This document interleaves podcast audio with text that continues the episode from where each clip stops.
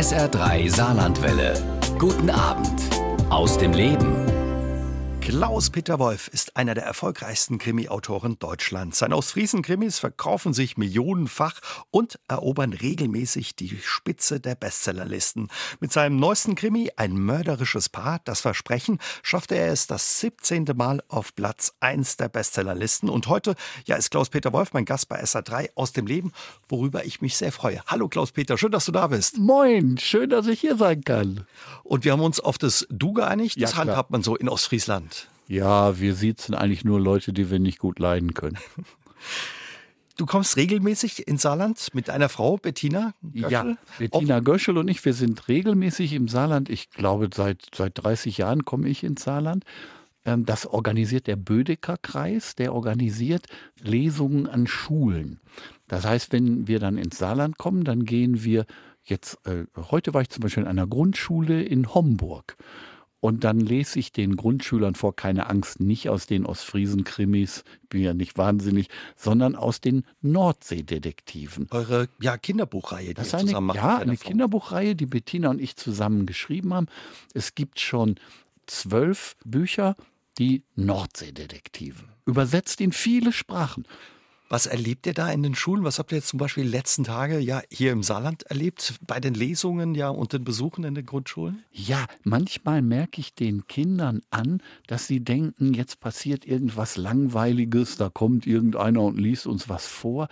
Und dann sieht man schon eine Minute später, wie sie gebannt da hängen und dann hinterher Autogramme haben wollen und wie Lesen auf einmal was ganz Tolles ist. Und jetzt hat zum Beispiel ein Kind gefragt, Herr Wolf, wie kann man denn an so ein Buch kommen? Wo gibt es denn solche Bücher? Also d- das, das ist Leseförderung im besten Sinne. Das sind so Autorenbegegnungen. Dir geht es ja auch so ein bisschen drum, die Kinder ja fürs Lesen zu begeistern. Zum Beispiel, als du Kind warst, du bist Anfang der 50er in Gelsenkirchen Ja. geboren, haben Bücher für dich in deiner Kindheit eine große Rolle gespielt. Welche? Ja, für mich schon. Also es war nicht so ganz einfach für mich als Kind. Äh, Ich bin in einer schwierigen Familie groß geworden mit viel Alkoholismus und so. Und wenn zu Hause der Terror besonders groß war, dann habe ich mich versteckt unter der Spüle. Wo, wo so ein krummes Rohr ist. So, ne? Da habe ich mich versteckt mit einer Taschenlampe. Man kann da ja nicht Stunden einfach nur so sitzen. Da habe ich dann Bücher mit hingenommen und dort habe ich gesessen und gelesen. Und die Schriftsteller, die mir geholfen haben, dann aus der Situation praktisch zu entfliehen, indem ich woanders war. Ich bin dann mit Winnetou über die Prärie geritten, da ging es mir besser, ne? Oder war mit Piraten unterwegs auf dem Meer. So diese Schriftsteller, das waren meine Helden und ich wollte einer werden wie die. Da konntest du quasi ja den Ärger, der da draußen in der Wohnung zwischen deinen Eltern war, ein bisschen hinter dir ja lassen oder Ja, vergessen. ja, ich bin wirklich ausgestiegen. Ihr redet auch viel mit den Kindern, die dürfen Fragen stellen, hast du schon gesagt? Ja, die dürfen mich alles fragen, na klar. Wa- Was kommen da so für Fragen von denen? Also eine Frage ist sehr, sehr häufig, wann haben Sie Ihr erstes Buch geschrieben? Und wenn ich Ihnen dann erzähle, dass das mit acht Jahren war, dann sind die Grundschüler natürlich begeistert, weil das ist ja das Alter, in dem sie so vor mir sitzen. Ne? Und so war das auch. Ich habe mit acht das erste Buch geschrieben. Da unterhalten wir uns später noch ein bisschen drüber, weil du hattest immer den Wunsch, Schriftsteller zu werden und das ist dir gelungen wie kaum einem anderen. Wie ist es aber sonst so? Ihr versucht ja denen auch ein bisschen was mitzugeben, nicht nur so die Lust am Lesen, sondern auch so ein paar Erfahrungen. Ja, sicher. Aber das Wichtigste ist natürlich, dass ich glaube, das Lesevirus ist was sehr Ansteckendes. Und wenn die Kinder dann nach Hause gehen und plötzlich für sich Bücher entdeckt haben oder in die Bibliothek laufen und die Bücher plötzlich dort nicht mehr zu kriegen sind, das ist eine ganz tolle Sache. Ich habe mir mein Publikum erlesen. Schön. Gibt es eigentlich auch Rituale, wenn ihr schon seit vielen Jahren, so vielen Jahren ins Saarland kommt? Ihr irgendwie immer was, wo ihr sagt, da freuen wir uns drauf? Ja, wir gehen natürlich immer erstmal einen Flammkuchen essen. Ne, was, das gibt es, glaube ich, nirgendwo besser als hier und das machen wir natürlich jedes Mal. Angeblich gibt es auch Figuren aus dem Saarland und Saarbrücken in deinen Büchern. Wie kam es dazu? Ja, also in meinen Büchern spielen viele real existierende Menschen mit. Ne? Natürlich, viele davon wohnen in Ostfriesland, aber äh, auch ein Journalist, Oliver Schwambach aus Saarbrücken, der spielt mit. Den habe ich mehrfach in Ostfriesland getroffen zu Interviews. Wir haben uns unterhalten. Jemand, der sehr viel vom Lesen von Literatur versteht und von Kriminalliteratur. Und so hat er Eingang in meine Bücher gefunden. Also er kennt sich mit Serienkillern in meinen Büchern aus und berichtet über sie und so. Warum soll ich Journalisten erfinden, wenn es so tolle Leute wirklich gibt? Und das ist für mich auch wichtig. Es gibt dann auch den Holger Blom, den Journalisten in meinen Büchern, den es auch real gibt. Und damit setze ich so Leute ein, von denen ich glaube, dass die einen ehrlichen, guten Journalismus machen. Und das ist auch so ein Ding gegen solche Lügenpresse. Behauptungen und sowas. Ne? Da dachte ich, dagegen kann man nur setzen, reale Leute, die guten Job machen und was, was Tolles, mit denen man sich identifizieren kann. Und so einer ist er. Ohne Holger auch. Ja, und über deinen neuesten Roman, Kriminalroman, Ein mörderisches Paar, das Verbrechen, unterhalten wir uns gleich hier bei SA3 aus dem Leben mit Klaus-Peter Wolf. Ein mörderisches Paar heißt dein neuer Roman mit dabei ein alter Bekannter aus deinen Büchern, Dr. Sommerfeld. Für alle, die ihn nicht kennen, was ist er für ein Typ? Ja, Dr. Bernhard Sommerfeld ist ja nicht wirklich Doktor, aber er hat eine gut funktionierende Praxis in Norddeich gehabt als Hausarzt weil der behandelt nach einer Methode, die ist noch nicht von allen Krankenkassen so anerkannt. Wenn zum Beispiel zu Dr. Bernhard Sommerfeld die Mutter mit dem Kind kommt, das Kind ist zum dritten Mal die Treppe runtergefallen, die Mutter hat wieder ein blaues Auge, dann behandelt Sommerfeld erst das Kind, dann die Mutter und dann, der macht ja noch Hausbesuche. Ne? Unangekündigte Hausbesuche, dann behandelt er den Vater. Ein besonderer Typ. Du magst solche Typen. Ja, ich sind aus der Reihe tanzen. Ja, natürlich. Er wurde der berühmteste, wahrscheinlich äh, der beliebteste, zumindest Serienkiller Deutschlands. Der bringt ja nicht irgendwen um, sondern äh, der gibt dann dem Vater natürlich eine Chance und sagt, der Alkohol wird dich nicht retten, aber die Literatur, wenn ich wiederkomme, kannst du Kafkas Verwandlung auswendig aufsagen, wirst deine Frau behandeln wie eine Königin und deinen Sohn so wie ein guter Vater ihn behandelt. Und wenn nicht, dann wirst du sterben. Was reizt dich an solchen Figuren, die auch so ein bisschen ja aus der Reihe tanzen, schräge Typen sind? Ja, ich glaube, wenn wir in der Normalität bleiben, dann wird sich nicht viel entwickeln. Literatur ist natürlich auch dazu da, Dinge auszuleben und uns zu zeigen, die wir sonst nicht machen könnten. Ne? Und jeder kennt das, dieses Gefühl, den würde ich am liebsten umbringen. Und wir machen es natürlich nicht. Ne? Wir, wir haben natürlich glücklicherweise Sperren da drin. Und Sommerfeld verhält sich die ganze Zeit so, dass wir den eigentlich toll finden. Und dann hat er sowas, da hat er diese Sperren nicht. Da geht er dann über ein Ziel hinaus, dann wird er einem auch unheimlich, dann wird er auch ein bisschen verrückt. Und danach geht er wieder zurück und dann denkst du, auch mit dem würde ich eigentlich gerne mal einen Abend verbringen, über Literatur und Kunst diskutieren. Das ist so ein toller Mann, der ist so ein belesener Kerl und ich mag den eigentlich sehr. Und dann hat er wieder was, da kriegst du plötzlich Angst vor ihm. Du sagst es, er ist ein sehr belesener Mann auch, ja. der irgendwie ja die Leute auch fasziniert, nicht nur deine Leserinnen und Leser. Und ja, in dem neuen Buch von dir hat er sich auch einen neuen Namen gegeben. Ja klar, er hat sich umoperieren lassen, er ist ausgebrochen und äh, aus dem Gefängnis hat sich umoperieren lassen und er leitet jetzt eine Kurklinik in Norddeich und er nennt sich Dr. Ernest Simmel nach seinen Lieblingsschriftstellern Ernest Hemingway und Johannes Mario Simmel. Ohne zu viel zu verraten, worum geht's im neuen Buch, der das ja auch ein Beginn ja, einer neuen Reihe ist. Ja, das wird eine Trilogie. Die, die ersten drei Sommerfeld-Bücher war ja auch eine Trilogie. Und da dachte ich, es ist abgeschlossen. Und dann haben immer mehr Fans geschrieben, das kann ja nicht vorbei sein, es muss weitergehen mit Sommerfeld. Das ist so, ich, ich will mehr von ihm wissen, die Figur ist nicht auserzählt.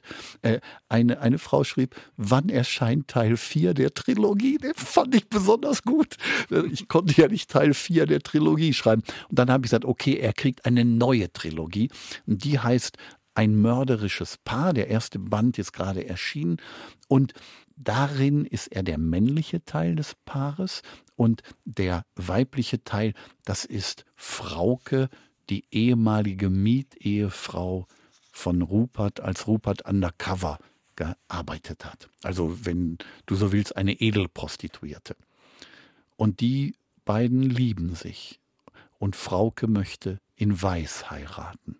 Und das Versprechen ist, dass sie das tun wollen.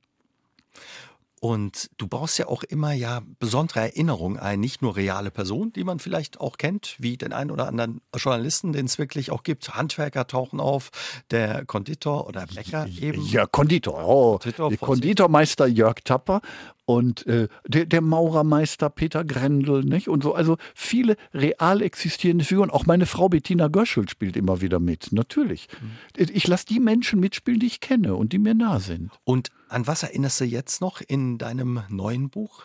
Ja, in dem neuen Roman, da geht es, glaube ich, so ein bisschen darum, dass da eine Sehnsucht gelebt wird von Dr. Bernhard Sommerfeld und Frauke, die wir alle in uns haben wollen wir nicht alle einen Partner oder eine Partnerin haben, der man alles sagen kann, wo man richtig ohne Maske man selbst sein kann. Es geht auch ein bisschen um Sehnsucht oder Sehnsucht. Ja, das ist eine Sehnsucht, die wir doch alle haben, ehrlich sein zu können, zu einem Menschen wenigstens, sich nicht verstellen zu müssen.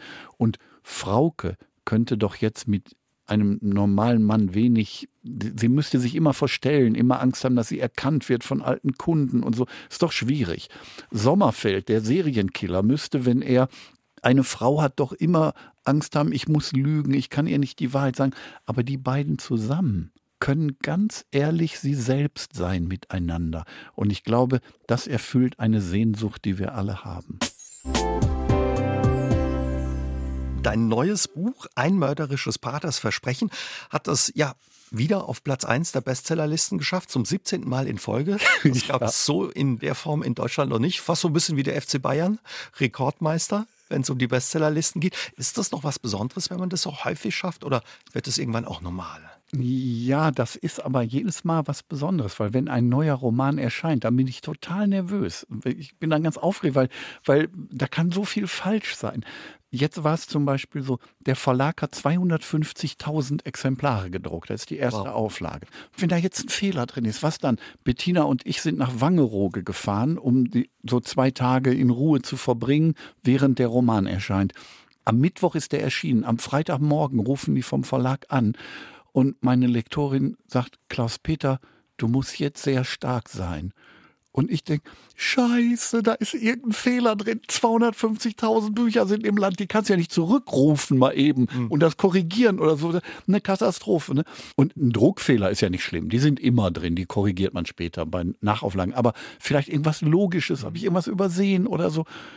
Und dann sag ich, was ist denn? Mir, mir war richtig schlecht. Ne? Und da sagt sie, wir haben keine Bücher mehr aber wir drucken nach. Ja, da konnte ich dann mit leben. Also die Aufregung ist immer noch da. Das, ja klar. Eben was Besonderes auch, wenn man das schafft und so häufig ja in Folge auch schafft, auf Platz 1 mit den eigenen Büchern zu landen. Ich habe gelesen, beim ersten Platz 1 in der Bestsellerliste wurdest du damals vom Verleger zum Essen eingeladen. Wie ist es ja, mittlerweile? Und, und, dann hat er gesagt, Klaus Peter, so etwas hat man einmal im Leben. Lass uns darauf anstoßen, freudig. Und das wird so bald nicht nochmal passieren. Und dann habe ich einen ostfriesischen Spruch gesagt. Aus Jux, ich habe gesagt, dreimal ist Ostfriesenrecht. Das sagt man beim Tee trinken. Ja, und daraus wurde dann jetzt 17 Mal. Wahnsinn. Du schreibst ja unheimlich viel. Zwei weitere Romane sind bereits ja für Anfang, Mitte nächsten Jahres angekündigt. Wie sieht so dein Alltag aus? Also, wenn man mich lässt, dann schreibe ich. Es ist ein Abenteuer, das zu tun. Ich liebe das. Ich liebe es, da zu sitzen, zu schreiben. Dann habe ich was zu trinken, dabei Wasser, Kaffee und einen Füller. Ich schreibe ja richtig mit einem Füller in dicke Kladden und habe das Gefühl, die Figuren diktieren mir den Text. Mhm. Ich bin dann glücklich. Und ich höre nur auf, wenn es nicht anders geht. Wenn ich Hunger habe, kochen muss oder wir kriegen Besuch oder, oder ich fahre ins Saarland. Ne? Aber auch hier dann, wenn ich nach den Lesungen bin ich dann abends im Hotel und schreibe. Auch jetzt auf der Lesereise. Aber selbstverständlich. Im Moment ist Bettina im Hotel und schreibt. Schöne Grüße, Bettina. Ich weiß, dass du uns zuhörst. Schöne Grüße von uns. Sehr schön, ja. dass sie zuhört. Ja. Und ähm, Trotz alledem, wie ist es dann? Hast du so, so Rituale auch? Oder ist es, du sagst, das ist ein Abenteuer. Was macht es zu so einem Abenteuer, das Schreiben für dich? Na, ich kann ja so viele Figuren sein. Ich gehe ganz in die Figuren hinein und aus der Sicht dieser Figuren schreibe ich dann. Und ich kann ja Straftaten begehen und werde nie zur Rechenschaft gezogen. Ich darf alles sein. Ich kann eine Frau sein, ein Mann sein. Und diese Verwandlung in so viele Figuren, das haben, glaube ich, Schriftsteller natürlich, die können das machen, Schauspieler auch und so. Andere Menschen in anderen Berufen haben, glaube ich, auch so Masken oder Berufsfiguren, in die sie gehen. Mhm. Ne, aber die, die Vielfalt ist halt sehr groß. Nimm uns mal mit an, an deinen Schreibtisch. Wo steht der? Wie müssen wir uns denn vorstellen? Also ich habe einen Schreibtisch, aber daran schreibe ich nie. Der ist oben in meinem Arbeitszimmer. Hm. Da mache ich vielleicht die Steuererklärung, aber sonst bin ich da nicht. Sondern ich suche mir immer was sehr Bequemes. So sehr gerne schreibe ich natürlich im Strandkorb. Früher habe ich ganz viel im Café Tenkate geschrieben. Das geht heute nicht mehr so gut, weil wenn ich dann im Café sitze, kommen natürlich Leute und wollen mit mir Selfies machen und Autogramme haben. Das mache ich auch alles sehr gerne, aber dann kann ich eben nicht schreiben. Und ich sitze zu Hause auf dem Sofa, im Bett, jetzt im Hotel zum Beispiel, dann haue ich mir zwei, drei Kissen in den Rücken, sitze im Bett und dann schreibe ich noch ein bisschen. Selten am, also Schreibtisch eigentlich, eigentlich so gar nicht. Sehr gern schreibe ich auch in Zügen. Ne? Ist nicht schlimm, wenn außenrum trubelig ist, oder? Nö. Ich, also ich kann auch mit diesem Wort Kaffeehaus-Schriftsteller was anfangen. Manchmal belausche ich dann auch Leute und höre zu oder so. Nicht zum Beispiel beim letzten Roman, jetzt nicht das mörderische Paar, sondern davor ist Ostfriesen Gier erschienen. Nicht? Da, da saß ich zum Beispiel im Café, das, das war bei Tenkate, und ich dachte, guck mal, die Kellnerin, du kennst die alle, du duzt die alle und die sind so in Ostfriesland so integriert. Wenn jetzt eine von denen plötzlich verschwinden würde, was dann? Wenn die gar nicht die wäre, man überprüft ja gar nicht die Ausweise und, und stimmt das eigentlich? Ist die Geschichte wahr, die du mir erzählst oder so? Sondern gerade an der Küste ist man gewöhnt, Menschen kommen und man nimmt sie auf und sie gehören dazu. Aber die haben ja vielleicht eine Vergangenheit, die ganz anders ist. Also kann passieren, bei einem Kaffeebesuch entsteht dann ja eine neue Idee. Ja, klar. Und dann habe ich eine der Kellnerinnen verschwinden lassen. Danach kriegte ich ein schlechtes Gewissen. bei dem Personalmangel heutzutage. Hoffentlich ist der Jörg nicht sauer und die Monika. Wie ist es eigentlich, wenn ein Buch dann fertig ist? Gibt es da auch Rituale? Bei uns ähm, ja, war auch schon öfter die saarländische Autorin Diana Zinsmeister zu Gast. Die streicht zum Beispiel immer ein Zimmer, wenn sie mit dem Buch fertig ist. Wie ist es bei dir? Also ich kenne das von Kollegen, wenn die äh, ein Buch beendet haben, dann posten sie das und dann sind sie ganz glücklich, dann geben sie eine Party, endlich habe ich das Wort geschrieben, Ende und so. Das ist bei mir ganz anders. Ich werde dann traurig so als wäre die Party vorbei ne? und die Gäste gehen und mein Haus bleibt dreckig zurück und ich alleine. So, ich will das überhaupt nicht, dass es aufhört. Und deswegen schreibe ich den letzten Satz immer erst dann, wenn ich schon den ersten Satz vom nächsten Buch habe. Und dann, dann, schreibe ich auch gleich so ein paar Seiten. Mhm. Und der Verlag bekommt auch von mir nicht den fertigen Roman einfach, sondern den Roman mit fünf oder zehn Seiten vom nächsten. Und so drucken sie das auch, obwohl ich den nächsten noch gar nicht geschrieben habe. Aber das ist dann ein Versprechen an die Leserinnen und Leser, es wird weitergehen. Und es ist ein Versprechen an mich, es wird weitergehen. Inzwischen auch an die Filmproduktion Chivago, es wird weitergehen, Leute. Ne? Und und das ist auch eine Verpflichtung für mich, dann weiterzuschreiben. Und macht den Abschied von den Figuren dann ja vielleicht, oder den Abschied auf Zeit ein bisschen Ja, es ist dann ja gar kein Abschied. Ist kein Abschied. Ne? So ist ja nächste Party morgen. Wir sehen uns morgen wieder. Wenn man zwei Bücher, wie du jedes Jahr schreibst, in diesem Jahr sind es sogar drei, ja. wie funktioniert das? Schreibst du da auch parallel an den unterschiedlichen Geschichten oder immer eins nach dem anderen? Im Moment schreibe ich am mörderischen Paar Teil 2 und bin da ganz drin und die Figuren erzählen mir die Geschichte. Äh, und dann kann es sein, dass ich das mal unterbreche, aber nicht um einen anderen Roman zu schreiben, sondern um mit Bettina zusammen an den Nordseedetektiven mhm. zu schreiben. Unsere Kinderbuchreihe, da gehen wir dann gemeinsam rein. Und das ist wunderschön. Bettina übernimmt dann die Rolle zum Beispiel von Emma und ich die von Lukas. Und dann werden die Dialoge immer spitzer, weil jeder versucht für seine Person am meisten rauszuholen. Und das hat natürlich einen ganz großen Spaß. Mit Bettina Göschel zu schreiben, das ist, das ist wie ein Tanz. Schön. Ein großes Vergnügen. Wie ist es aber, wenn du bei deinen Kriminalromanen bist und da ja es um Mord und Totschlag geht, du mal wieder einen um die Ecke gebracht hast, zwar auf sehr elegante Weise immer, mhm. und dann es an der Tür klingelt, wer auch immer, der Postbote oder so kommt? Ja, das kann natürlich sein. Also wenn ich in die Figur gehe, wenn ich zum Beispiel in Dr. Bernhard Sommerfeld bin und es klingelt an der Tür und unsere Nachbarin Rita Grendel ist da und möchte uns zum Kaffeetrinken einladen das sind ja Freunde, die kennen einen ja. Und wenn ich dann die Tür aufmache, dann guckt die Ärzte und sagt, na, wer bist denn du gerade? Und sage ich, der Serienkiller Dr. Bernhard Sommerfeld. Sagt ja, da kann ich ja reinkommen, der tut ja Frauen nichts. Brauchst du immer auch einen Moment, um dann nochmal rauszukommen aus, aus deinen Figuren? Oder? Ja, ich brauche einen Moment, um rauszukommen und um wieder reinzukommen. Das kann man auch vergleichen mit Schauspielern, die in ihre Rolle gehen und danach auch wieder rausgehen. Uwe Hartmann hat uns gemailt, haben viele mitgekriegt, ja, dass du heute Abend unser Gast bist. Und er hat gemailt und ist ein begeisterter Fan von dir. Und er wollte von dir gerne wissen, ob du zum Beispiel nachts auch von deinen Figuren träumst, ja, in die du dann eben auch schlüpfst in deinen Ostfriesen-Krimis und was das für einen Einfluss auf deine Bücher hat. Ja, aber manchmal träume ich davon, das stimmt schon. Äh, und manchmal vermischt sich das dann auch mit einer Wirklichkeit, so als würden die im Leben auftauchen. Äh, jetzt neulich war es zum Beispiel so, dadurch, dass die Romane jetzt verfilmt sind und verfilmt werden, äh, habe ich ja neue Figuren auch im Kopf. Ne?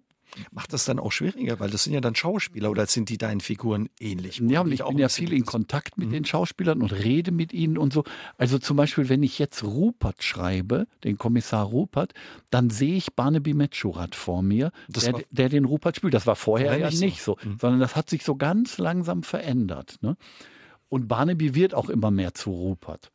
Wie ist das aber für dich? Nicht komisch auch? Ja, das ist ganz komisch. Zum Beispiel jetzt, als Ostfriesen Gier erschienen ist, der letzte Ostfriesen-Krimi, der 17.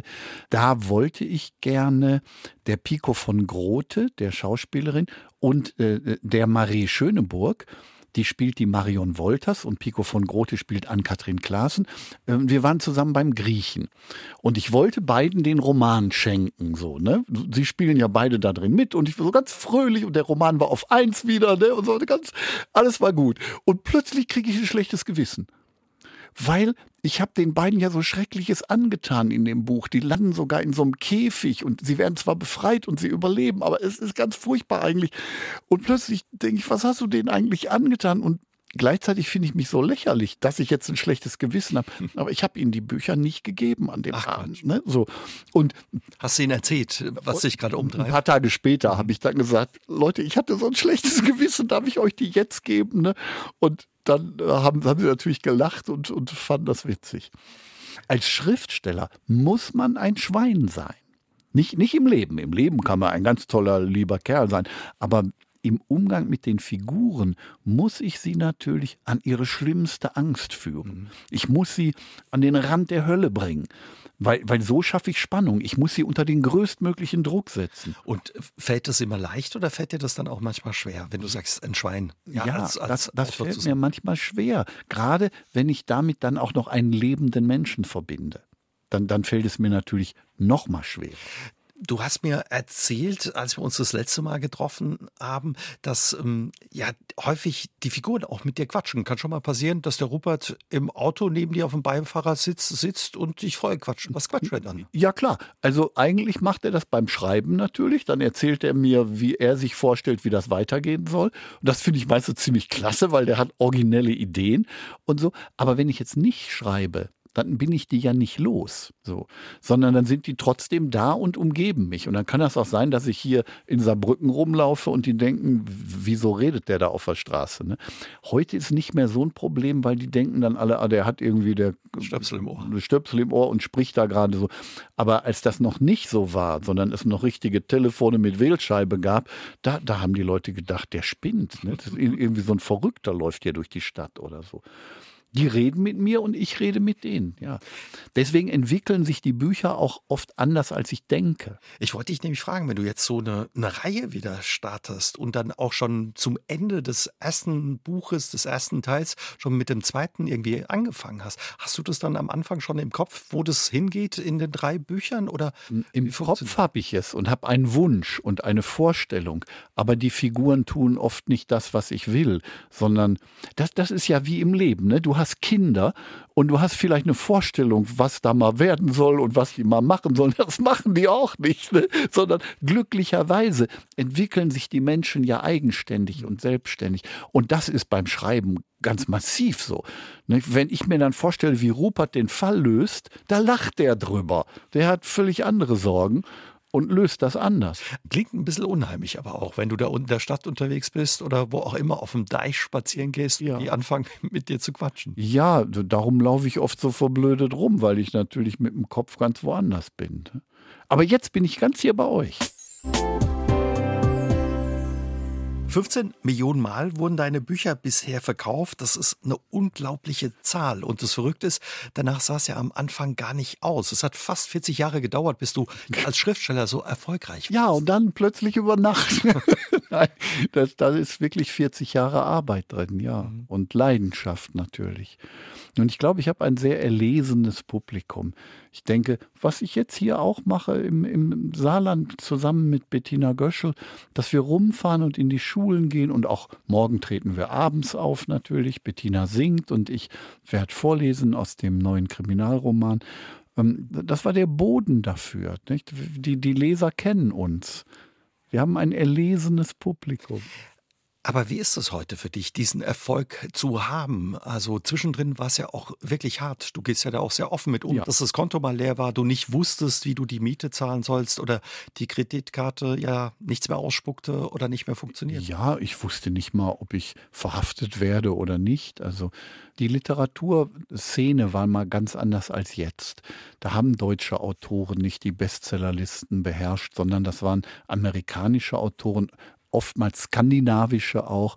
Und äh, man sagte Spannungsliteratur, das können deutsche Autoren nicht. Die Buchhändler haben die Bücher schon gar nicht eingekauft, die Leser haben sie auch gar nicht eingekauft. Und ja, es war eine schwierige Situation. Und in dieser Situation habe ich damals zusammen mit anderen Schriftstellern einen Verlag gegründet. Literarischer Verlag hieß der auch noch. Und als ich in die Sitzung ging, wusste ich nicht, dass ich als Geschäftsführer wieder rauskomme. Aber wir hatten dann einen Schriftsteller zum Geschäftsführer gewählt, denn das Ziel des Verlages sollte nicht sein, viel Geld zu verdienen, sondern gute Literatur zu produzieren. Elf Monate später war ich pleite und hatte 2,7 Millionen Schulden. D-Mark. D-Mark war damals noch D-Mark, ja, aber da war die D-Mark auch noch was wert, ja. Du warst damals auch gerade frisch Papa geworden und ja. hast dir die Frage gestellt, springen oder weitermachen? Ja, ich. Wie bist du da aus der Krise wieder rausgekommen? Also heute, da alles vorbei ist, bin ich dankbar dafür, weil ich glaube, weil ich so am Abgrund der Existenz stand, kann ich heute Menschen erzählen, die in den Abgrund schauen, weil ich selber mal reingeguckt habe. Und ich kann mit dem großen Erfolg, der jetzt da ist, auch gut umgehen, weil ich weiß, wie das ist, wenn man gar nichts mehr hat. Wenn die Bank die Kreditkarte abnimmt. Und ich hatte ja nichts mehr. Ich konnte keine Wohnung mehr, gar nichts mehr. Und alles wurde gefändet. Ich habe zwei Fändungsbeamte hatten wir, kannte ich damals. Ich habe sie beide geduzt. Waren beides nette Kerle. Ne? Ich habe sie gern getroffen und irgendwann war auch nichts mehr zu holen. Wir haben über Literatur diskutiert. Sie haben Buchtipps von mir gekriegt, aber fänden konnten sie nichts mehr bei mir am Ende. Inzwischen habe ich keine Schulden mehr. Niemand kriegt mehr äh, einen Pfennig von mir äh, oder einen Cent. Aber das war eine lange und harte Zeit, die mich natürlich geprägt hat. Das merkt man dir auch an. Also du hast jetzt auch so ein bisschen ja glasige Augen. Also das hat auch Spuren hinterlassen. Ja, natürlich, natürlich. Und erst der große Erfolg hat aus mir einen wirklich freien Schriftsteller gemacht. Weil es gab natürlich eine Zeit, da habe ich unheimlich viel geschrieben und ich war dankbar dafür, das Talent zu haben, das zu können. Und ich habe viel fürs Fernsehen geschrieben, viel Tatort, Polizeiruf, ganze Serien geschrieben und so, um irgendwie überleben zu können. Serien für den Stern und Romane und Damals war ich aber nicht wirklich frei, sondern ich musste ja auch so viel schreiben, um Geld zu verdienen. Das heißt, ich konnte auch nicht eine Fernsehredaktion verlassen, wenn ich merkte, das ist jetzt aber doof, was die hier von mir haben wollen, sondern ich war dann von dem Auftrag auch abhängig. Das ist vorbei. Jetzt bin ich ein wirklich freier Schriftsteller, der nur aus Freude und Leidenschaft etwas macht. Und wenn ich das nicht will, was der Verlag will oder äh, die Filmproduktion will, dann sage ich nein. Und keiner kann Druck auf mich machen. Wahrscheinlich ein tolles Gefühl. Ja, das ist ein tolles Gefühl. Ja, ich glaube, geil ist das richtige Wort. Wie hat dich das aber auch zum Beispiel geprägt, diese Erfahrung, so einen Schuldenberg wieder abräumen zu müssen? Verändert es auch den eigenen Umgang mit Geld? Äh, ja, ganz sicher. Damals war es es auch noch nicht so wie heute. Heute gibt es so Schuldnerberatung und, und so etwas. Und man kann dann nach sieben Jahren ist man frei davon, wenn man in so einen bestimmten Prozess einsteigt oder so. Es gibt einen gewissen Schutz. Das gab es damals nicht. Das war eine schreckliche Zeit. Also man hatte einfach die Schulden, die Leute konnten wahllos fänden, 30 Jahre hinter einem her. Und man war nicht nur schuldig, war man richtig so. Mhm. Und das war auch so ein scheiß Gefühl, aus dem man nicht rauskam. So, ich habe was völlig vergeigt und, und äh, ich bin der Böse im Grunde. Ne? Es war ja nicht immer leicht, dann in den Schlaf zu kommen und damit fertig zu werden. Und dann noch als junger Vater die Familie zu ernähren und dann noch zu sagen, ich möchte Schriftsteller werden und sein und ich will vom Schreiben leben, ist schon ein bisschen verrückt, ja. Das glaube ich, weil du ja vorhin auch sagtest, ich stand mit beiden Füßen im Knast. Ja. Du wurdest damals verurteilt zu drei Monaten ohne Bewährung. Ja, genau. Wie, wie bist du da aber drumherum gekommen? Ähm, naja, damals war das so, dass man die sogenannten kurzen Haftstrafen und drei Monate ohne Bewährung waren eine kurze Haftstrafe, die konnte man bezahlen in Tagessätzen. Ich wurde wirklich dazu verurteilt. Ich habe auch keine, keinen Einspruch eingelegt dagegen. Und ich wollte eigentlich diese drei Monate auch absitzen. Ich dachte, das ist für einen Schriftsteller keine schlechte Erfahrung, wenn der drei Monate im Knast war. Und ich kann in der Zeit auch einen Roman in Ruhe schreiben, sofern ich da Papier mitnehmen darf. Ich hatte schon so meine Pläne und wollte das auch annehmen. Aber äh, gleichzeitig war ich gerade Vater geworden und wollte natürlich äh, auch dabei sein, wenn, wenn mein Kind groß wird und so. Und mein damaliger äh, Filmproduzent Günther Herbert sagte, Junge, ich brauch dich jetzt, du kannst nicht in den Knast gehen, wir drehen jetzt noch. Und, und Jan habe ich gesagt, ja, Günther, das ist eine feine Idee, dass ich nicht in den Knast gehen kann. Und dann hat er mir das Geld gegeben, ganz simpel. Ein feiner Zug von ihm. Ja, war ein großer Mann. Inzwischen wurden deine Bücher in über 26 Sprachen übersetzt. Was ja. ist da alles dabei?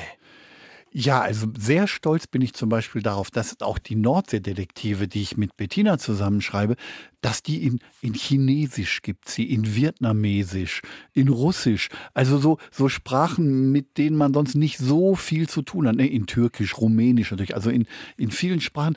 Und das macht mir so Mut, weil ich denke, wenn die Kinder auf der Welt über die gleichen Gags lachen können, hm. dann ist die Welt noch nicht verloren. Ne? Die Erwachsenen verkacken es gerade ein bisschen so, ne? kann man sagen, wenn man sich den Krieg anguckt. Aber ich glaube, wenn die Kinder noch überall, und da hat auch Weltliteratur vielleicht eine wichtige Aufgabe, dass wir voneinander erfahren. Das ist ja auch das, was Literatur und, leisten kann. Ja, natürlich. Und den anderen zu verstehen vielleicht. Ja, sicher. Und ich bin sehr stolz darauf, dass das so ist. Aber bist du manchmal überrascht, wer sich alles ja für Mord und Totschlag in Ostfriesland interessiert, rund um den Globus? Ja, aber die, interessieren sich gar nicht so sehr für Mord und Totschlag. Ich glaube, das, das ist nicht richtig, sondern ich erzähle ja so eine kleine Gruppe von Leuten, die sich so gegen den Wahnsinn in der Welt zur Wehr setzen. Und die sind von so viel Wahnsinn umgeben und, und von so viel Irrtum. Und die halten zusammen und wünscht sich das nicht irgendwie jeder. Und wahrscheinlich auch eben sind es auch die Orte, wo deine Romane spielen. Ja, die Orte spielen auch eine wichtige Rolle, obwohl ich nicht glaube, dass man jetzt in China unbedingt genau weiß, wo ja, Ostfriesland ist. Aber ja, es funktioniert trotzdem. Das Besondere für dich ist dann auch, wenn ein Buch fertig ist. Ja. Wie ist es, wenn du es das erste Mal in der Hand hast? Kommt es mit der Post oder wie müssen wir uns das vorstellen? Ja, es, es kommt dann meist gleich ein Paket. Ich kriege immer von der Druckerei, also die Druckerei liefert ja an die Auslieferung und die liefern an die Buchhandlung. Und ich kriege von der Druckerei direkt ein Paket, meistens 20 Stück oder so. Dann packe ich das aus. Meist fahre ich direkt ins Café Tenkate und gebe eins meinem Freund Jörg und seine Frau Monika kommt dann sofort und wir gucken und haben Spaß. Dann essen wir ein Stück Kuchen Kuchen und stoßen da mit Kaffee und Tee drauf an und freuen uns riesig darüber. Ne? Du bist eh so ein Kaffeegänger, ne? Du gehst gerne ins Café. Ja, ich kann mit dem Wort Kaffeehausschriftsteller was anfangen. Ja. Das hast du gesagt. Und, und also ich, Cafés brauche ich auch so. Da gucke ich auch immer, wo gibt es ein schönes Café, wo kann ich sitzen, wo kann ich guten Kuchen essen und so. Ich mag das. Ich bin ja als Tortentester immer unterwegs und gucke, wo ich eine gute Torte kriege. Was habe ich äh, letztens äh, gelesen von einer Kollegin, die auch sehr gerne Kuchen mag? Der Kuchen findet mich immer. Kann ich ja, ja, genau. Du bist auch gerne unterwegs mit deiner Frau, du hast schon ein paar Mal gesagt heute Abend, eben dann auf Lesungen. Wie ist es dann eben auch auf die Leserinnen und Leser zu treffen? Ihr habt einen engen Kontakt oder du hast einen engen Kontakt mit deinen Leserinnen und Lesern auch. Ja, und wir nehmen auch beide auf, was von denen kommt. Nicht? Jetzt zum Beispiel in den Schulen, dann kommen, dass die Schüler ankommen und, und sagen, ähm, ich habe ich hab alle Nordseedetektive gelesen. Wann, wann erscheint denn der nächste Band, Herr Wolf? Warum dauert das denn so lange? Ne? Und, dann, und die Kinder wollen dann äh, ganz, ganz viel wissen. Und den Kontakt zu den Lesern, das ist ja auch was Wunderschönes für mich. Und ich kriege mit, wie denken die über das, was ich schreibe? Welche Wünsche haben sie? Und manchmal richte ich mich auch danach. Mhm. Also äh, ein mörderisches Paar hätte es ohne den Wunsch der Leserin nach Dr. Bernhard Sommerfeld nicht gegeben. Also da nimmst du ja die Wünsche deiner Leserin und Leser ernst. Die schreiben ja dir auch. Was, was schreiben die dir dann? Also wenn ein neuer Roman erscheint, dann bekomme ich in den ersten äh, zwei, drei Wochen am Tag 250 bis 350 Leserbriefe. Das sind manchmal richtig Briefe, also so handgeschriebene Briefe, manchmal zehn Seiten lang. Da erzählt mir jemand sein Leben und da meint, da müsste mal ein Roman rausgeschrieben werden. Das geht natürlich so meistens nicht, wie Sie sich das vorstellen. Andere weisen mich darauf hin, was sie wichtig finden, wo mal was gemacht werden sollte oder so. In Norden sind sie gerade dabei, ein Krankenhaus zu schließen. Was auch jetzt im neuen Buch eine Rolle spielt. Was, was eine Rolle spielt, natürlich. Äh, und die, die Menschen sagen dann, das ist ein Fall für Dr. Bernhard Sommerfeld, der sollte sich da mal drum kümmern und so. Also wenn die Leute schon nach einem Serienkiller schreien, weil sie in Not sind, dann ist es weit gekommen. Ne? Katja hat sich bei uns gemeldet, die hat mitbekommen, dass du unser Gast bist und sie freut sich auf ja, deine Lesung in Dillingen, in Dieflen im Gemeindehaus. Sie war letztes Jahr bei der Verfilmung von Ostfriesen Wut dabei und hat ein paar Fotos gemacht und sie fragt, ob du und ja deine Frau die Fotos und ja das neue Buch nach der Lesung unterschreibst. Ja, aber natürlich, wir signieren das immer schon vor der Lesung und in der Pause und danach ganz sicher. Was wünschen sich die Leute von dir, von euch, was ihr da in die Bücher schreibt? Was habt ihr da schon alles erlebt? Ja, also neulich war es ganz witzig, da kam ein Mann zu mir und äh, sagte, das war vor dem Café, ich saß vor dem Café, sprach mich an und sagte, Herr Wolf, schreiben Sie bitte da rein für meine geliebte Simone. Da habe ich gesagt, ja, aber das ist doch nicht meine Geliebte. Das ist doch Ihre Geliebte. Da sagt er, nein, das ist meine Frau. Wie habt ihr das dann eigentlich gelöst, ja, mit der persönlichen Unterschrift für meine liebe Simone? Geliebte Simone. Meine geliebte Simone. Ja, ich, das, das, ist ja nicht meine Geliebte, das ist doch ihre Geliebte. Und er sagte, nein, das ist meine Frau. Und dann haben wir es so gelöst, dass ich geschrieben habe, für Helmuts geliebte Simone, herzlich von Klaus Peter. da waren alle zufrieden. Dass es richtig zugeeignet war, ja. Du hast uns zu Beginn unseres Gesprächs erzählt, dass du schon sehr früh angefangen hast, ja, erst Geschichten zu erzählen. Du hattest so eine richtige Geschichtenerzählerbande und dann auch angefangen hast aufzuschreiben, die ersten Geschichten auf Tapetenrollen. Ja. Dein, deine Mama war Friseurin, hatte ja. Friseursalon, dein Papa ja. war erst Kraftfahrer und ja. dann später Schwimmlehrer. Wie fanden es ja deine Eltern, als du schon ja so kleiner Junge gesagt hast, hey, pass mal auf, ich will Schriftsteller werden? Naja, ich wurde natürlich viel ausgelacht, und so, so, als würde ein Kind sagen, ich will Pirat werden, so war das. Ne? Und später dann, als ich äh, dann schon auf, auf, auf dem Gymnasium war oder so, da habe ich dann schon für Zeitungen geschrieben und ich habe viele Kurzgeschichten verfasst. So seit ich 14, 15 war, sind meine Kurzgeschichten auch in Tageszeitungen gedruckt worden. Das war so die Hochzeit der deutschen Kurzgeschichte, weil viele Tageszeitungen hatten zwei, drei Seiten am Wochenende mit Kurzgeschichten. Heinrich Böll, Max von der Grün, Siegfried Lenz, sie alle haben Kurzgeschichten geschrieben. Äh, und ich auch. Wie, wie hat das funktioniert? Hast du die einfach hingeschickt? Oder? Erstmal habe ich die selber an, an Zeitungen geschickt, immer wieder neu abgetippt. Man, die mussten original sein. Man konnte nicht Kopien schicken. Man, und wenn man eine Geschichte 40 Mal selber abtippt, dann, äh, sagen wir mal, das prägt auch die Geschichte. Da ist dann kein Wort mehr zu viel oder falsch, sondern dann sitzt das am Ende auch. Das war im Grunde eine gute Schule. Und dann gab es in Gelsenkirchen, wo ich damals gelebt habe, eine Agentur, die hieß Ruhr Story. Dort gab es einen Schriftsteller, Philipp Wiebe, ein alter Freund von Heinrich Bölden, die haben während der Kriegszeit äh, viel zusammen erlebt. Und seine Frau, die hat diese Agentur betrieben. Er hat geschrieben und sie hat Kurzgeschichten verkauft. Und sie hat auch Kurzgeschichten von mir verkauft. Und dann konnte das passieren, dass in einer Tageszeitung eine Kurzgeschichte von Heinrich Böll war und auf der gleichen Seite war eine von mir. Und ich war 14, 15, 16 Jahre alt. es gab dann manchmal Monate, da habe ich mehr Geld verdient als mein Vater mit den Kurzgeschichten. Und das fanden aber nicht alle witzig. Ja, der, was macht der da? Der erfindet da irgendwelchen Quatsch und ja, es war nicht nur leicht. Wie haben deine Eltern später deinen Erfolg auch noch mitgekriegt und, und wie war das dann auch? Also meinem Vater ist es nie gelungen, ein Buch von mir zu lesen. Am Anfang hat mich das sehr verletzt. Später habe ich, glaube ich, verstanden, dass er Angst hatte, sich selbst zu begegnen beim Lesen, etwas über sich zu lesen. Meine Mutter war saustolz. Sie hat alles gelesen, alles gesammelt. Und auch als meine Sachen dann verfilmt wurden, hat sie natürlich jeden Film sehen wollen.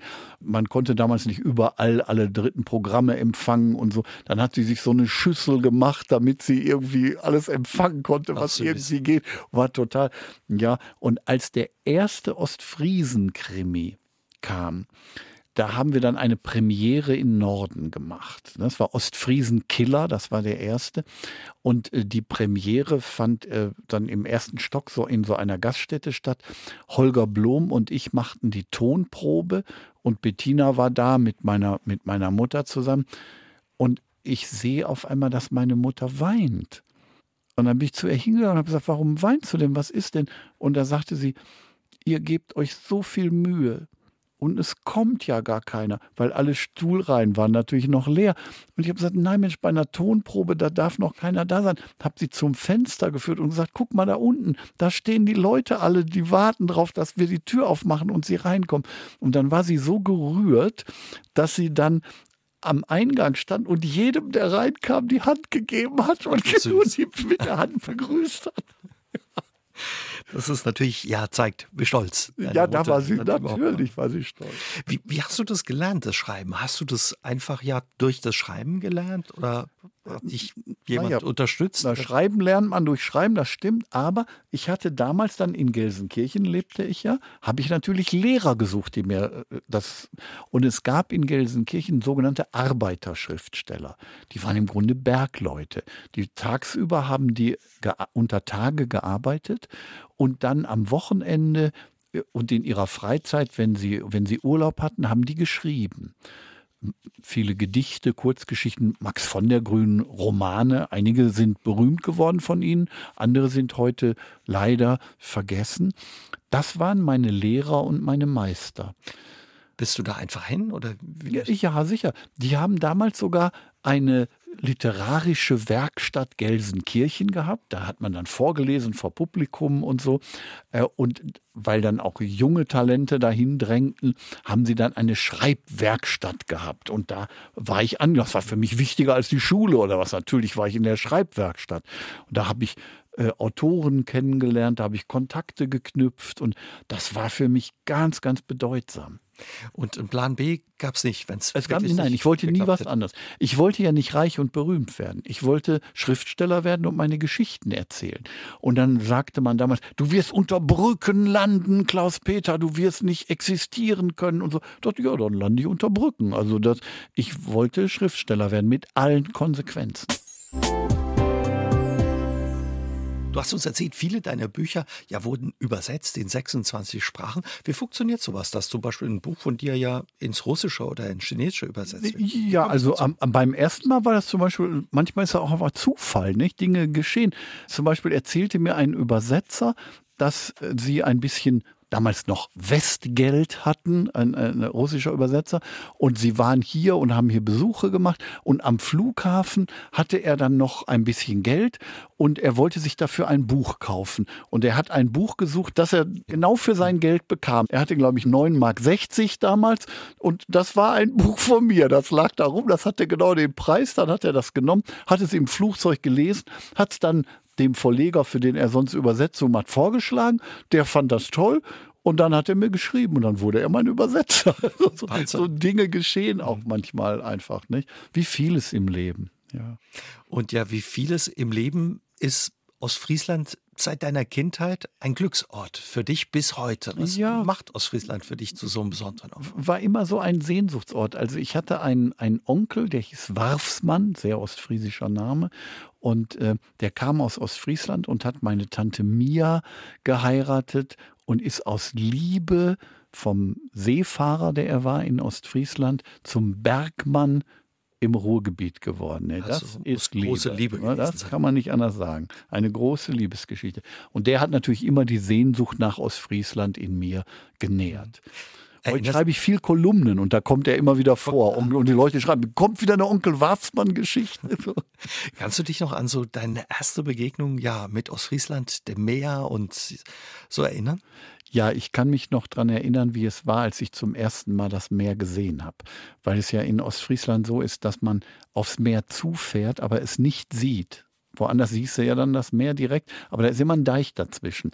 Und das heißt, man geht dann den Deich hoch und dann kommt so ein Wow-Effekt. Dann so Boms ist das Meer da mit einem Schlag. Und das ist natürlich anders, als wenn man langsam drauf zufährt mhm. und dann steht man endlich da. Und das ist so ein, so ein fast ein Schock, wenn man dann zum ersten, und der, der Wind haut sofort richtig zu und man steht plötzlich am Meer. Das, diesen wundersamen Moment habe ich nie vergessen. Und wie war für dich die erste Begegnung mit dem Meer damals? Ja auch ein bisschen furchterregend auch, weil das ist schon eine, eine, Gewalt, die einem dagegen übertritt. Die Ostfriesen haben eine besondere Beziehung zum Deich. Du auch, du, ihr wohnt direkt. wir Deich. wohnen, ja, wir wohnen nicht weit vom Deich entfernt. Und äh, ein Satz aus Ostfriesland, der mir sehr gefällt, ist Hauptsache der Deich hält. Wenn man auf den Wahnsinn des Weltgeschehens guckt, manchmal, dann, dann Hauptsache der Deich hält. Ja. Was sind die Ostfriesen ja äh, für Menschen? Du hast ja zu vielen auch eine besondere Beziehung. Was magst du an den Ostfriesen? Ich mag es, dass es alles so down to earth ist. So, da kannst du der Popstar sein, dann bist du trotzdem nur einer, der da jetzt gerade spazieren geht. Peter Grendel, der in meinen Büchern ja immer wieder mitspielt, der hat mal gesagt zu mir, wenn der Papst hier wohnen würde und der ging hier morgens Brötchen holen, dann würden die Leute sagen, guck mal, der Papst holt Brötchen. Wie ist es, wenn du unterwegs bist? Du hast ja, ja die Ecke, in, in der ihr jetzt zu Hause seid, seit zwei Jahrzehnten bekannt gemacht. Viele Besucher, viele Leserinnen, Leser, Touristen kommen. Ja, gut, mich kennen dann natürlich viele Menschen. ohne Autogrammkarten gehe ich nicht aus dem Haus. Und ich werde natürlich viel angesprochen und äh, das ist aber meistens sehr, sehr nett und sehr angenehm und äh, dann wollen die Leute gerne Selfies machen und das mache ich natürlich auch mit ihnen. Ne? Verena hat sich noch bei uns gemeldet. Sie ist auch ein treuer Fan deiner Krimis und mag vor allen Dingen den Humor, auch die Leckereien von Tenkate, dem äh, Kaffee. Die genießt sie auch gerne beim Lesen, zum ja. Beispiel die Deichkraftkugeln. Wie ist das mit dir? Du hast auch ein paar mitgebracht, immer dabei. Ja, wir essen sie ja hier, während wir reden. Ja, und die sind lecker. Also um dem Unterzuckern entgegenzusteuern beim Lesen, äh, beim Schreiben sind die auch immer dabei. Ja, natürlich, das hilft sehr. Ja, die spielen in den Büchern auch immer eine wichtige Rolle. Ich war ja dabei, wie sie entstanden sind, wie Jörg versucht hat, so eine Kugel zu erschaffen, zu erfinden und so. Und haben immer probiert und was schmeckt am besten und so. Und in einem der Bücher stiehlt der Kripo-Chef Ubo Heide dann eine Deichgrafkugel, weil es gibt nur noch so wenig und er findet die so lecker. Die sind auch lecker. Ich habe sie gerade mal eben aufgemacht und die duftet schon, wo ja, ja, wenn man sie da rausholt ja. aus der Verpackung. Du engagierst dich auch in deiner neuen Heimat seit vielen Jahren, zum Beispiel für ein Hospiz am Meer. Bist Schirmherr des ja. Fördervereins. Wie ist es dazu gekommen und was hast du über die Jahre auch durch die Begegnung mit Sterbenden über das Leben gelernt? Also inzwischen steht das Hospiz. Als wir angefangen haben, da war das ja nur eine Idee und wir hatten noch nicht mal ein Grundstück. Und dann haben wir angefangen, äh, Geld zu sammeln, Grundstück zu suchen. Auch viele, viele Kämpfe äh, hat es gegeben. Und ich habe die Arbeit als Schirmherr sehr ernst genommen. Und jetzt in, in meinen Büchern zum Beispiel hinten waren Spendenaufrufe, es gab auf Autogrammkarten Spendenaufrufe.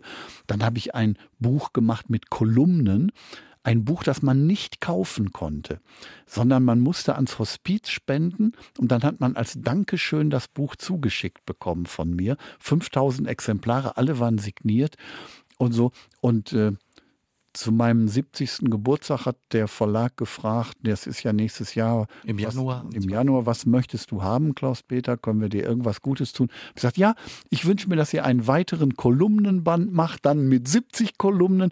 Und es wird wieder genau so sein, wenn man ans Hospiz spendet, dann bekommt man das Buch als Dankeschön zugeschickt. Und wie kam deine Beziehung dazu, dass du dich dafür eingesetzt oh, hast? Ich hatte wie die meisten Menschen vor Hospizen Angst. Das waren für mich dunkle Orte, da wollte ich nichts mit zu tun haben. Und eines Tages dann, ich werde es nie vergessen, der neue Roman, ich wusste, dass der neue Roman auf Platz 1 einsteigt. Das weiß ich immer schon montags, aber mittwochs wird es erst offiziell, aber am Montag weiß ich das. Der Verlag hatte mir das gesagt. Der nächste Anruf dann war von einem Hospiz aus Jever. Und die haben gesagt, Herr Wolf hier bei uns ist ein großer Fan von Ihnen und sein letzter Wunsch ist, er möchte Sie gerne kennenlernen. Der hofft, dass er noch so lange lebt, bis der neue Roman erscheint, weil er will wissen, wie es mit Ann-Kathrin Klaassen weitergeht. Das fasst einen natürlich an. Und beim Hospiz kann man nicht sagen, ich komme in einem halben Jahr, sondern das hieß jetzt. Der Roman auf Platz 1 heißt, da explodiert die Welt, da wollen alle anrufen, wollen was von einem und so. Und ich hatte Schiss, ins Hospiz zu fahren und habe gesagt, Bettina, fährst du mit? Und die nahm ihre Gitarre, sagte, klar, komm, wir machen das zusammen. Wir sind dann gemeinsam hingefahren. Die leben immer von ehrenamtlichen Helfern. Ne? Die haben die alle eingeladen, die durften mit dabei sein. Ich habe eine Lesung gemacht. Bettina hat Lieder gesungen, Gitarre gespielt. Wir hatten einen sehr schönen Tag. Danach war ich dann mit dem Fan alleine in seinem Zimmer. Und da habe ich erst wirklich verstanden, wie Hospiz, was das bedeutet. Und zwar sah ich einen Sektkübel dort stehen, so einen silbernen Sektkübel mit einer Sektflasche. Und danach habe ich draußen dann einen Helfer gefragt. Ich sagte, sag mal, das kann doch nicht sein. Säuft der da abends Sekt jetzt in seinem Zustand? Da hat er gelacht und da sagte der, Herr Wolf, wenn Sie Ihre letzten Tage erleben, möchten Sie dann gerne auf eine Urinflasche gucken oder auf einen Sektkübel? Da habe ich was kapiert. Ne? Mhm. So. Und danach war ich nochmal bei einer Frau, die im Sterben lag mit ihrer Tochter. Und der habe ich aus den Büchern vorgelesen und so. Und da merkte ich, das ist sehr mein Ding. Und als man mich dann in Norden gefragt hat vom Förderverein, Klaus-Peter, möchtest du uns helfen? Möchtest du ein Schirmherr werden? Wir brauchen ein Gesicht für unser Hospiz. Da habe ich gesagt, das mache ich. Und dann wurde daraus irgendwie so ein Fanprojekt. Also viele Krimi-Fans haben das als ihr Ding angesehen. Also selbst aus der Schweiz machen Leute mit dabei und sind Mitglieder geworden. Auch aus anderen Bundesländern ne? sind, sind Mitglieder im Hospiz geworden und spenden und helfen uns, sodass das jetzt steht. Es ist ein würdiger Ort geworden. Ein schöner, würdiger Ort. Also eine tolle Sache. Und dann wünschen wir uns, dass sich ja dieser Wunsch zu deinem 70. erfüllt und viele das weiterhin unterstützen. Und auch sonst wünschen wir dir alles Gute. Vielen Dank, ja, dass du heute Abend unser Gast warst. Dankeschön, war schön bei euch. Aus dem Leben. Der SR3 Talk am Dienstagabend ab 20.04 Uhr gibt's auch zum Nachhören auf sr3.de, auf YouTube und in der ARD Audiothek.